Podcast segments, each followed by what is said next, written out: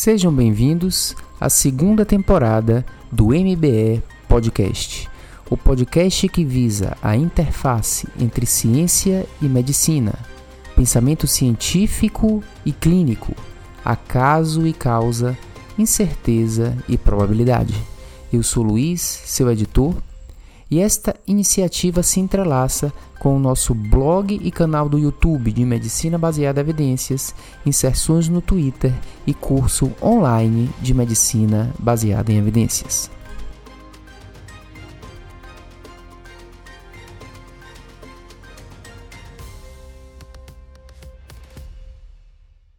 Ao final da primeira temporada do MBE Podcast, planejei uma pausa para que retornássemos com mais conteúdo uh, diversificado, abordando, abordando assuntos bem além da pandemia do Covid-19.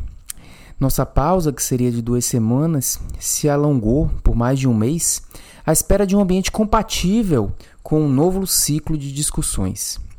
Nesse momento em que iniciamos a segunda temporada, eh, lembro-me de um filme da década de 90 estrelado por Bill Murray, um simples e filosófico filme cujo personagem acordava todo dia, no mesmo dia.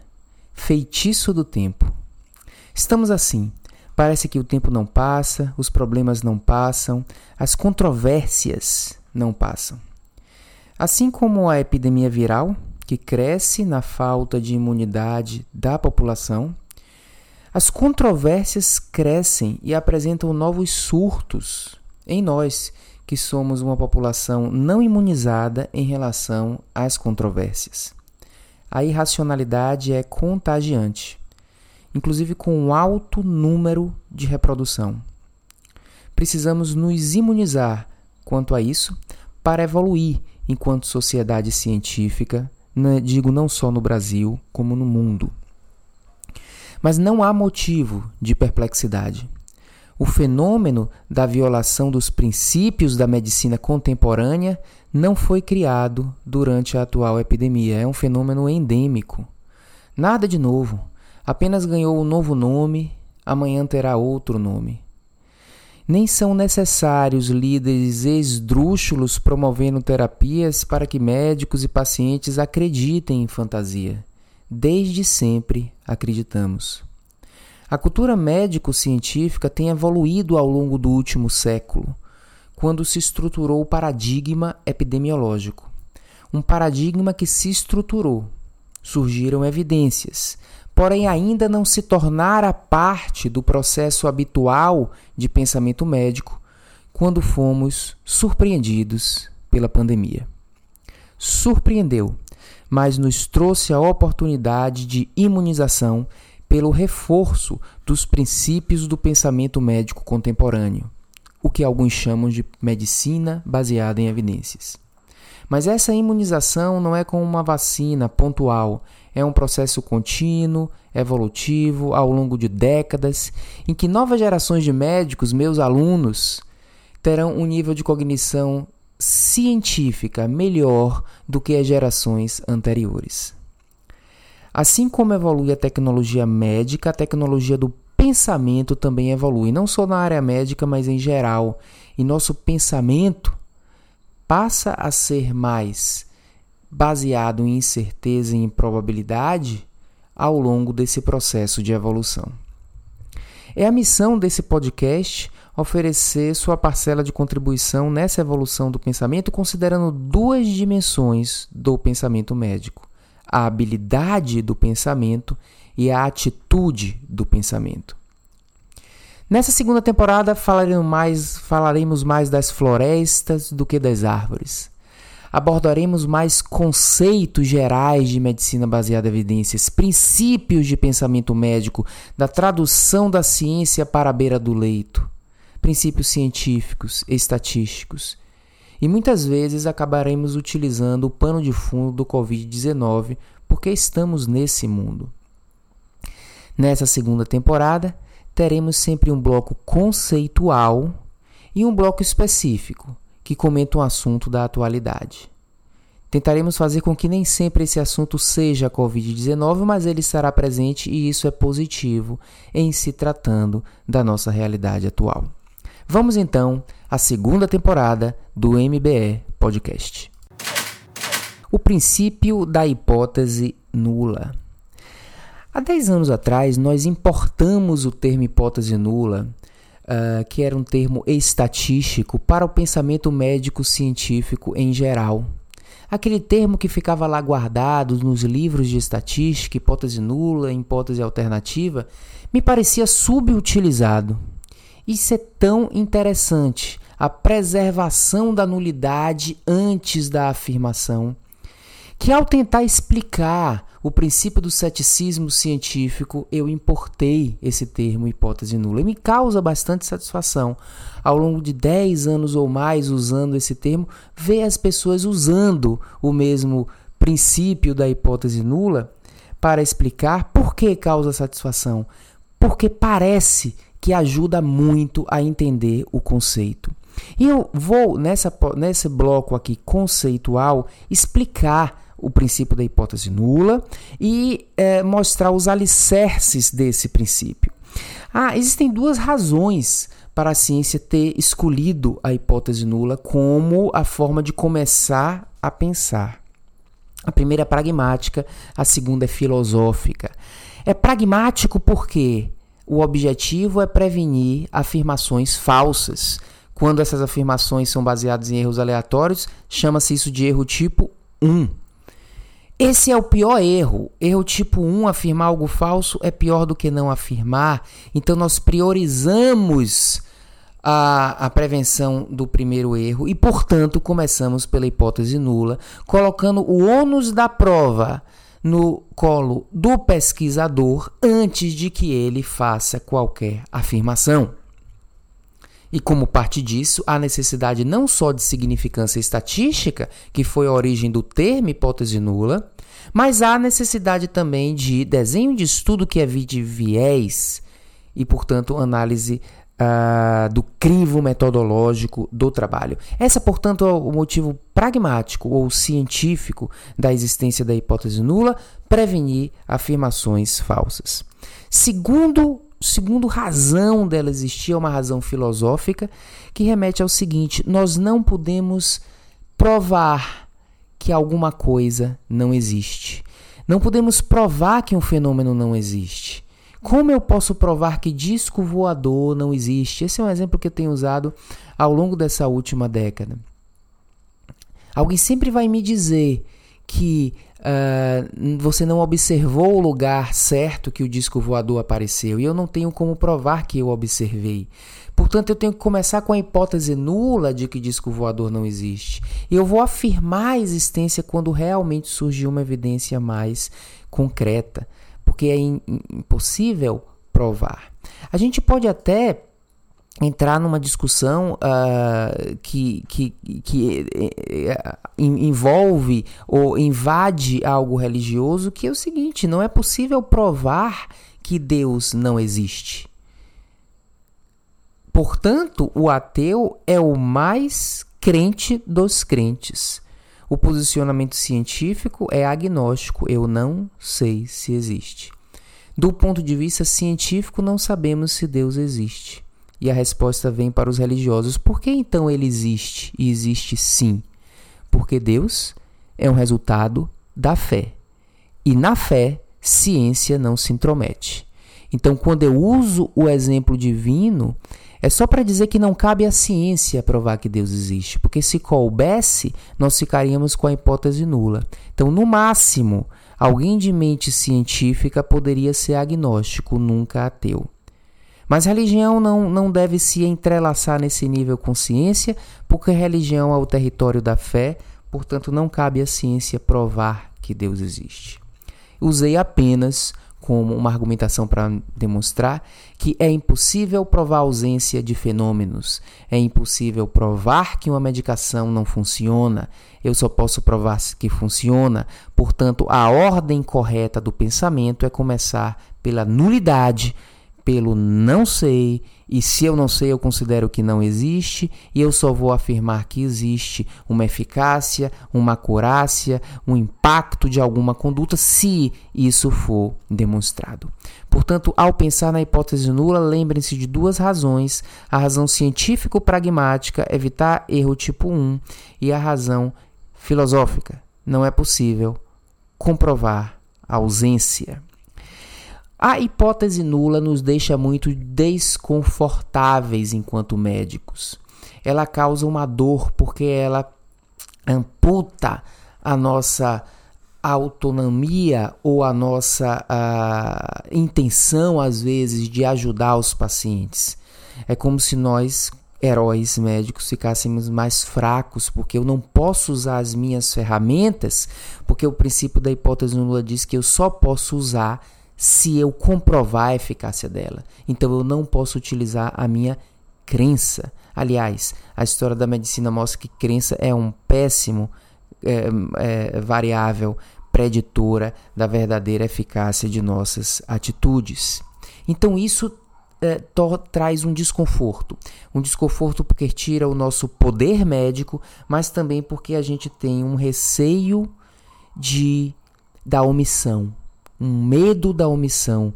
Puxa, será que eu estou deixando de fazer alguma coisa que eu poderia estar fazendo só para respeitar o princípio da hipótese nula? E isso é difícil resolver de fato na nossa é, de acordo com a nossa racionalidade. Portanto, temos que entender que é algo uh, difícil de elaborar e muitas vezes difícil de conviver, principalmente em situações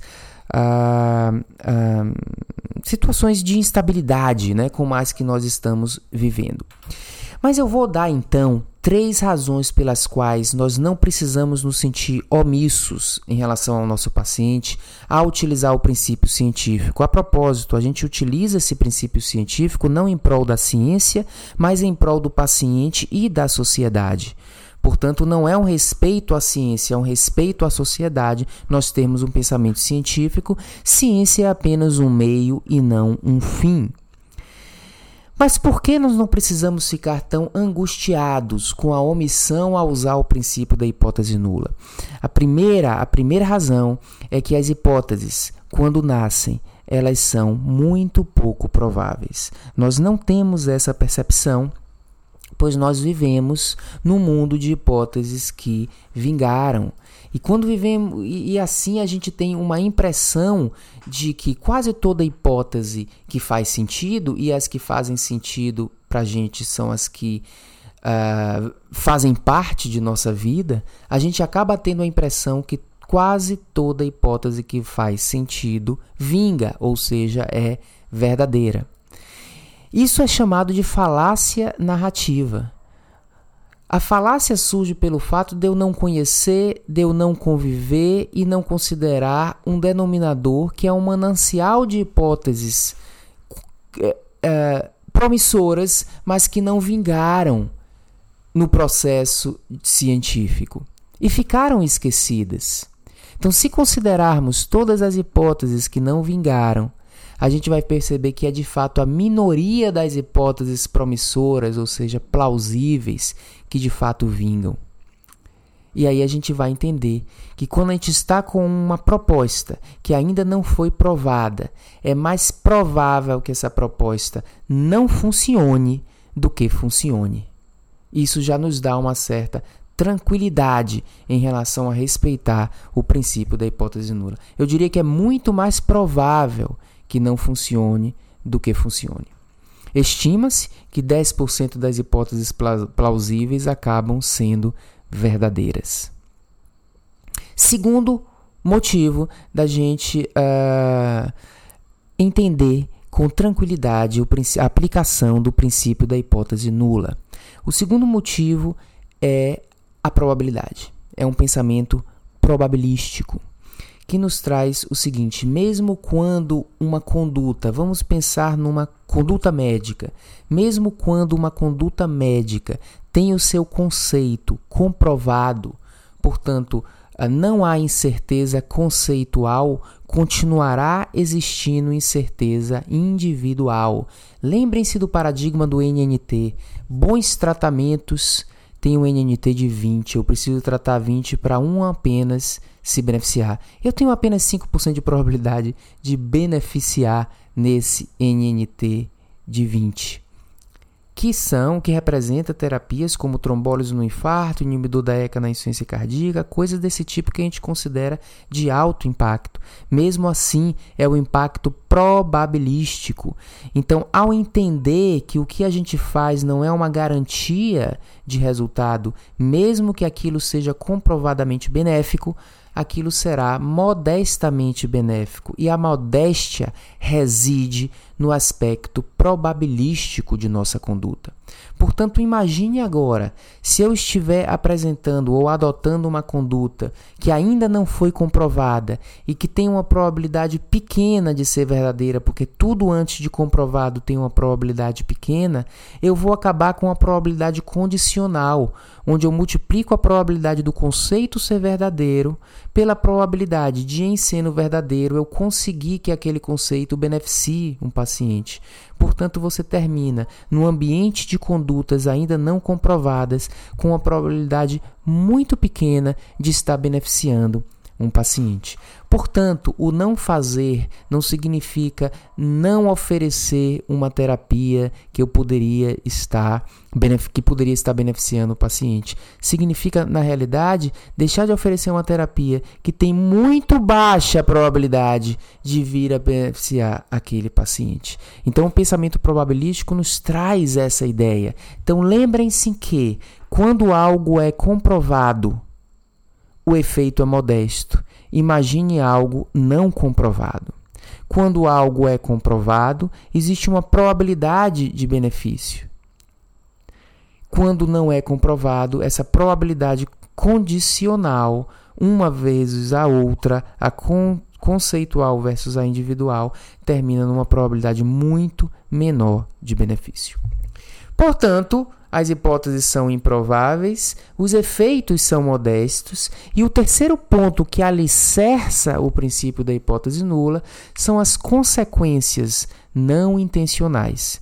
Quando nós tomamos uma atitude ou tomamos uma decisão qualquer na vida, a gente está pensando na decisão em prol de uma consequência. Né? Eu estou adotando um tratamento em prol do benefício desse tratamento em amenizar ou diminuir a probabilidade de um desfecho fatal de uma determinada doença ou encurtar o sofrimento do paciente. Ou seja, o benefício é único, que é amenizar a consequência da doença. Enquanto isso, concorrendo com esse único benefício, que é o que a gente deseja ao adotar um tratamento, existe uma multiplicidade de fatores imprevisíveis que podem decorrer de nossa atitude num sistema complexo que é o biológico e o social, fatores imprevisíveis, e que são múltiplos e que a gente chama de consequências não intencionais. Eu chamo de paradigma das consequências não, não intencionais, que é alicerçado na multiplicidade e imprevisibilidade. Tudo tem um custo, e o custo é de diversas ordens.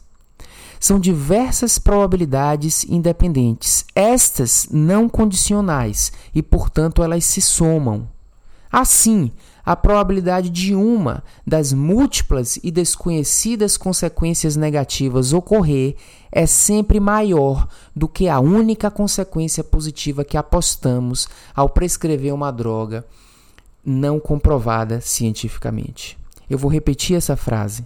A probabilidade de uma das múltiplas e desconhecidas consequências negativas prevalecer é maior do que a única consequência positiva que estamos apostando ao prescrever um tratamento. Esse é o paradigma das consequências não intencionais. Então, para que a probabilidade do único objetivo nosso supere a multiplicidade de consequências em tudo que a gente faz, a gente pelo menos tem que saber que aquele ato ele é conceitualmente comprovado, para que a probabilidade individual de benefício aumente e supere as consequências não intencionais. Lembrem-se que elas são imprevisíveis, de múltiplas ordens, e aqui eu não falo apenas de um efeito adverso, eu falo de custos, custos monetários e não monetários. E dentro dos não monetários existem os clínicos, os psicológicos, os sociais, a estigmatização de um tratamento e muitas outras coisas. Portanto, sempre pensar nisso. Resumindo, o princípio da hipótese nula, um conceito importado do linguajar estatístico para o linguajar filosófico científico e que deve ajudar clínicos a entender o paradigma científico de prevenir a afirmação falsa, a filosofia de que é bobagem querer comprovar inexistência, o ônus da prova está na existência, e isso é alicerçado do ponto de vista de uh, racionalidade em adotar esse princípio em medicina, pela uh, raridade das hipóteses verdadeiras, pela baixa probabilidade de oferecer benefício quando a hipótese ainda não foi comprovada e pelo paradigma das consequências não intencionais. A inversão do ônus da prova, que é um fenômeno que antagoniza a, ra a racionalização do princípio da hipótese nula. Ok? Se você, o ônus da prova está na existência e é comum, eu diria até muito comum na prática clínica, uh, a inversão desse ônus. Recentemente eu vinha discutindo o benefício da hidratação uh, pré-utilização de contraste, na contraste iodado, na prevenção de, uh, de, de insuficiência renal aguda. E uh, existe uma argumentação de que a hipótese nula ainda não foi rejeitada em relação à eficácia dessa questão. De fato, as evidências são parcas e muitas, inclusive, negativas de que hidratação previne uh, lesão renal por contraste. Uh, e muito interessante que durante essa discussão, e isso foi logo antes da pandemia do Covid-19, a gente levantou essa questão, isso viria a se tornar até uma postagem do blog pegando como gancho um trabalho aí que mostrou não inferioridade da não uh, hidratação. Uh, essa, essa discussão é, é, um exemplo de que era comum as pessoas verbalizarem o seguinte, mas esses trabalhos ainda não são bons o suficiente para a gente deixar de hidratar. É, isso aí representa a inversão do ônus da prova é algo que se torna prática clínica e eu preciso provar que não funciona para deixar de usar. Se a gente pensar nas consequências não intencionais e na probabilidade de benefício, a gente percebe que a gente nunca deveria ter começado a usar. Então, a inversão do ônus da prova é caracterizada por uma necessidade de comprovar que algo não existe. E quando a gente tenta comprovar que algo não existe, a gente não consegue. Portanto, a gente não consegue racionalizar a discussão porque sempre haverá críticas, eu diria, críticas até válidas em relação a determinados uh, argumentos uh, que tentam sugerir falta de uh, eficácia.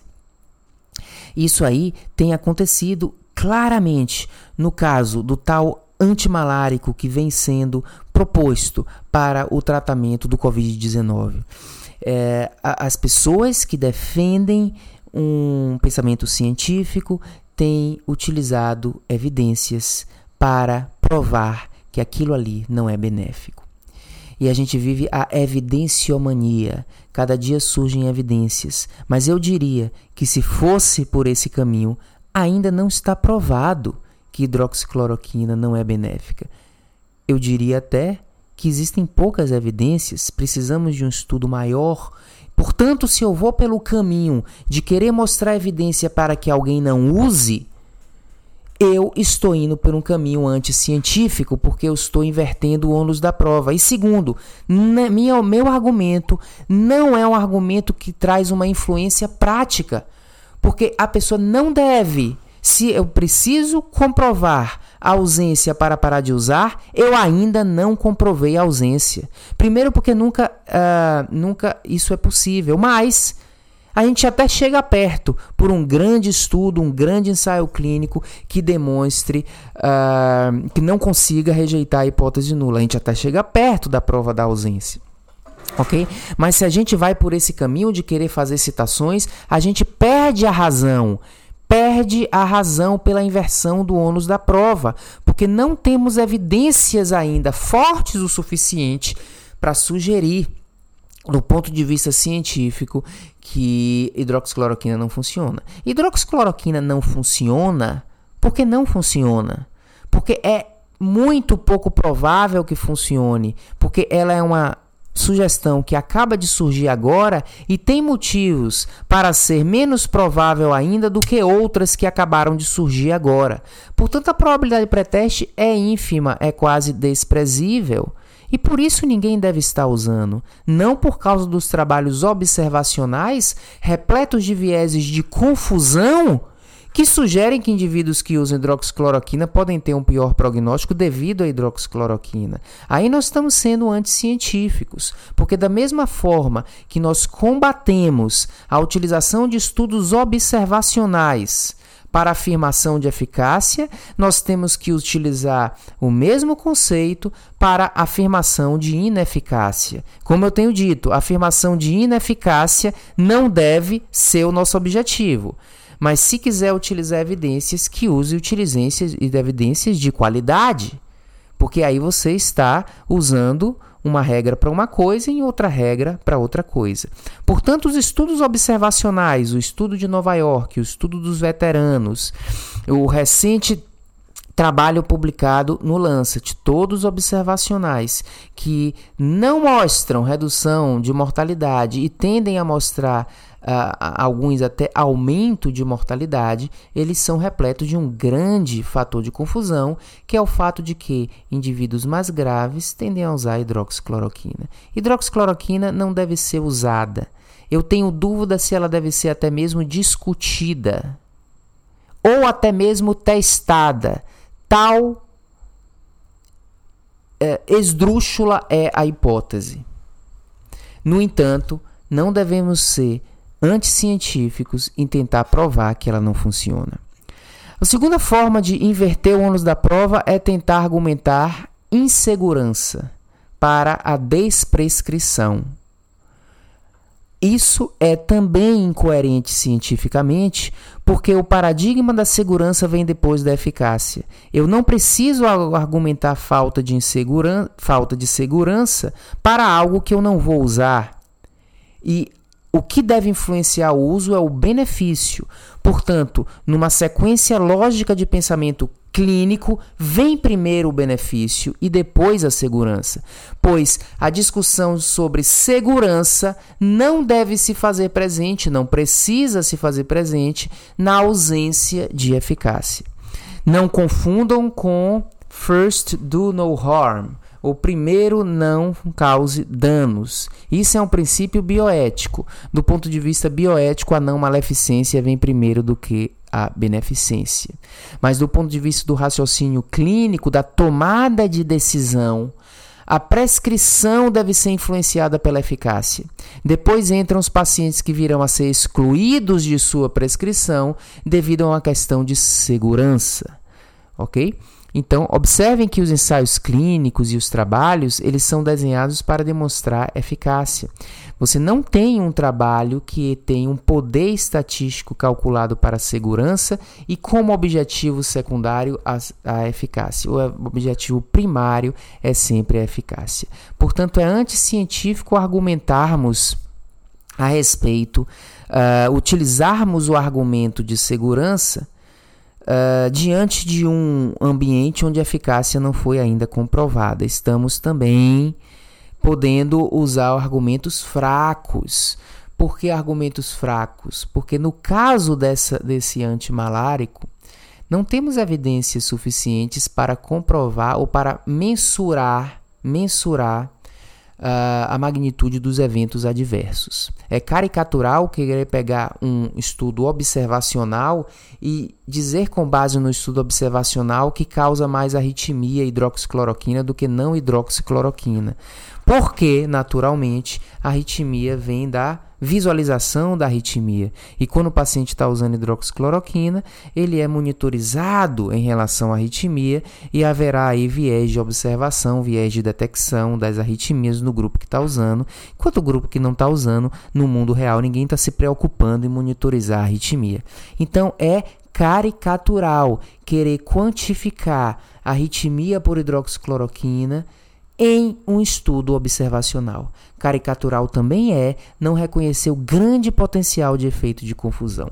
Espero que essa minha racionalidade científica não seja sequestrada sequestrada pelos gurus da hidroxicloroquina. Aqui eu não estou amenizando a a, o quanto esdrúxula é a prescrição de hidroxicloroquina, que me desculpem quem prescreve. Eu não estou amenizando, mas a, a, a inadequação dessa prescrição reside no princípio da hipótese nula e no ônus da prova, e reside também na probabilidade a priori ínfima desse tratamento funcionar. Além disso, eu reforçaria como argumentação as consequências não intencionais.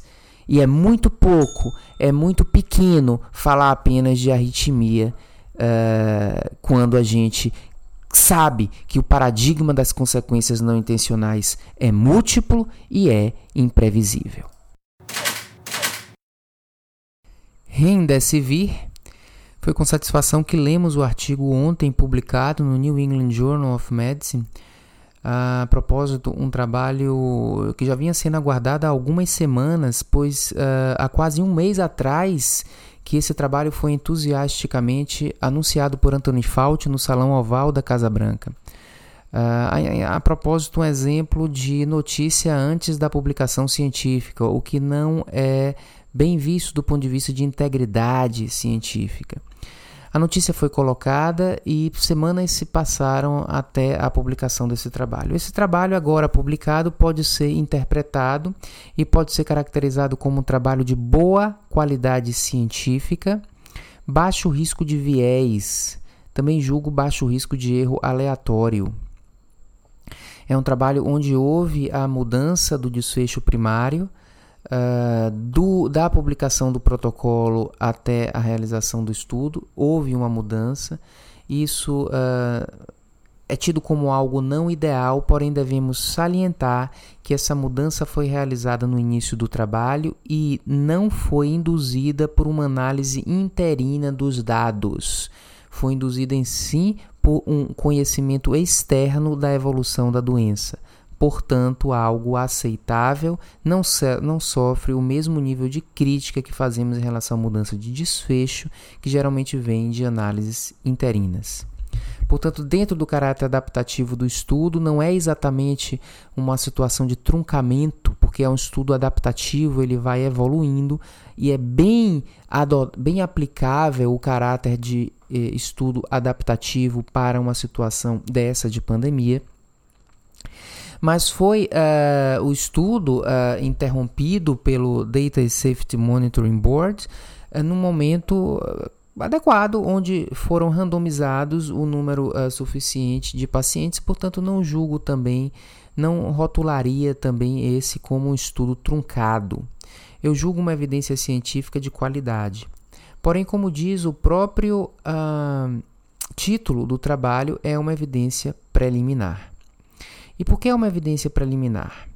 Uh, dentro do pensamento científico bayesiano, eu não estou falando de análise estatística bayesiana, é algo mais amplo que eu estou falando.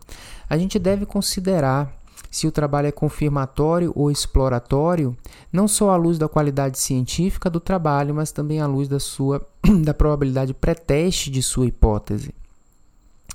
E devemos analisar, portanto, se esse trabalho é suficiente para confirmar a eficácia do Renesivir dentro desse ambiente bayesiano de probabilidade, que é a forma adequada de se analisar cientificamente as coisas.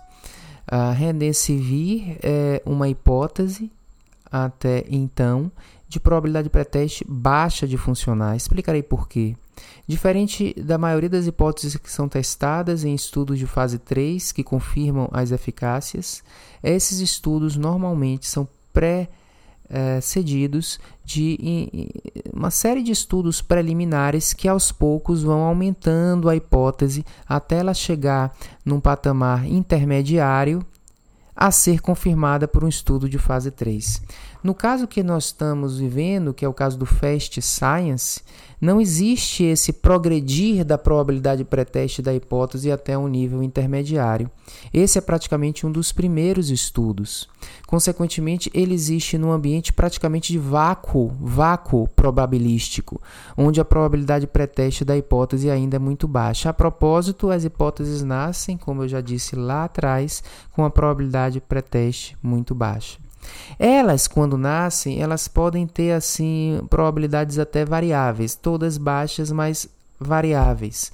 Né? Você pode ter uma situação que é mais promissora, porque dentro do campo científico ela vinha funcionando para outros vírus, tinha aplicação clínica positiva, etc. E aí você está trazendo já uma probabilidade do campo científico um pouco maior. No caso do Redensivir, nós estamos no momento muito inicial da hipótese, já tem um estudo no New England, mas é um momento muito inicial. E o Redensivir... Uh, lembrando que estudos in vitro trazem mais plausibilidade do que probabilidade, então, do ponto de vista clínico, o Remdesivir ele foi testado no Ebola e ele não funcionou de uma maneira satisfatória. Continua sendo aí parte do arsenal de terapias compassivas, mas comparando com outras estratégias que foi testada por Ebola, outras estratégias foram melhores e o próprio Remdesivir não conseguiu ser superior à história natural da doença.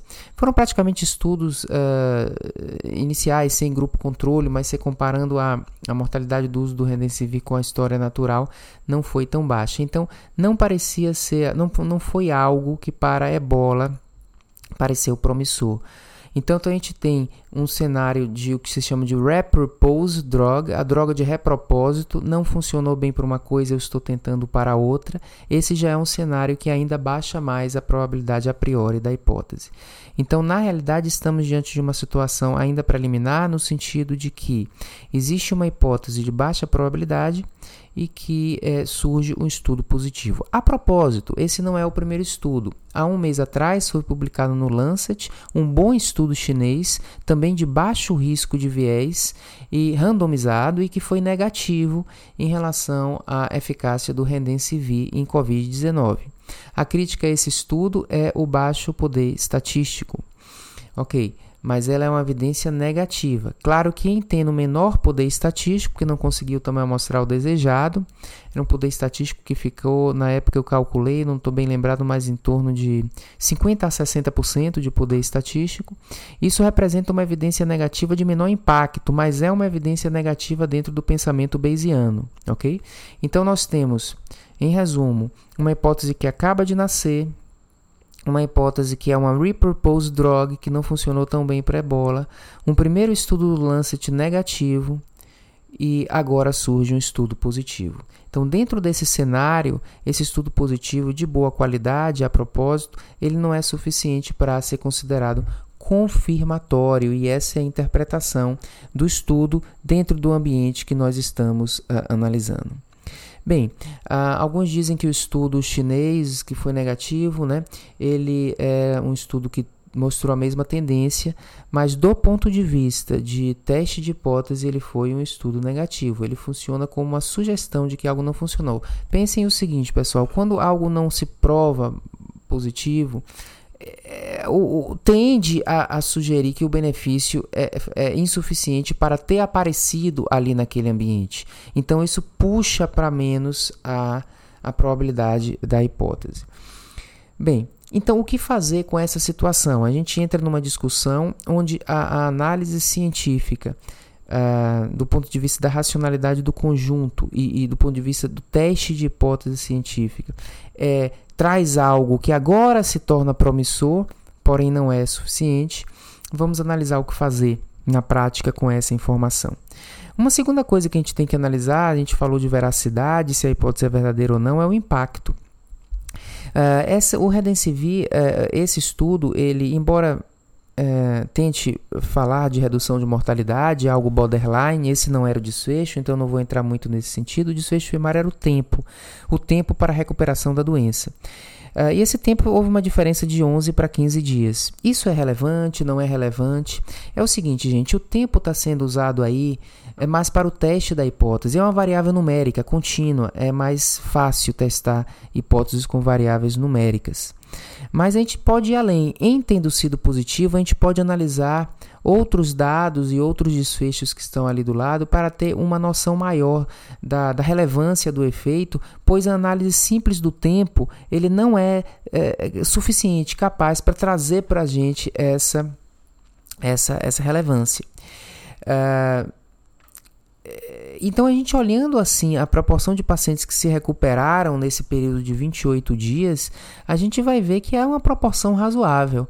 Né? É alguma coisa como um, uma, uma, uma, redução absoluta ou, ou, um aumento absoluto da proporção de pessoas recuperadas de 10%. A gente poderia também então chamar um NNT de 10, né? 100 dividido por 10. Ou seja, em termos de recuperação da doença, uh, esse dado parece ser um dado relevante.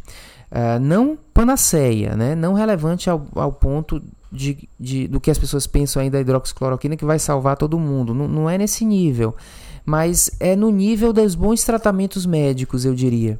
Né? Provavelmente. É, aliás, é, é, é necessário outros estudos hum, com, melhores, com melhor poder para avaliar a questão dessa relevância clínica. Mas eu estou fazendo uma interpretação baseada no seguinte: rejeitou a hipótese nula, é verdade. Uma vez rejeitando a hipótese nula, a gente tem alguma liberdade para refinar o conhecimento a respeito do tratamento utilizando uh, outros desfechos. E quando a gente uh, pega um componente desse desfecho, que é a proporção de pessoas recuperadas, desse desfecho tempo, a gente percebe que é uma proporção uh, razoável. Então a gente tende a, a ficar satisfeito com a relevância do Rendensivir, está na casa do que é feito aí em medicina e que é modestamente relevante, porém satisfatoriamente dentro do paradigma médico, entendeu? Seria um tratamento que não seria menos relevante do que tal, talvez estivesse na casa no mesmo grau de relevância do que uns tratamentos eh, comprovadamente benéficos em ciência cardíaca ou em síndromes coronarianas agudas, ok? Então não julgo que é algo irrelevante porque a análise foi do tempo, não. A proporção de pacientes recuperados foi razoável. Mas é algo que precisa ser é, é, reforçado por estudos também é, com maior capacidade de avaliar isso. Bem, é, então o que fazer com isso? Eu tenho uma informação, provavelmente um, um benefício, que se for verdade, ele é provavelmente relevante. É, e ele é possivelmente verdade. Eu ainda não tenho uh, uma. Um, não estou diante de uma situação de certeza. Então, diante dessa situação, é, é, é, relativamente lamentável que a comunidade científica feche a questão e passe a considerar, inclusive dentro desse estudo adaptativo, que não deve se usar mais é, grupo placebo. Né? Porque você fecha a questão, você perde a oportunidade de, de aprimorar aquilo ali. Né? De qualquer forma, de acordo com clinicaltrials.gov, tem uma série de outros estudos randomizados aí é, com Rendensivir, que se tiverem desenhos bons, eles ajudarão a modelar essa hipótese que eu julgo que está na casa do intermediário. Então, o que fazer com uma hipótese que ainda está na casa do exploratório e que pode ter um benefício é, relevante, mas é relevante dentro do que existe em medicina, não panaceia eu trago a discussão agora nesse momento para o mesmo paradigma individual. Não devemos confundir paradigma populacional com individual.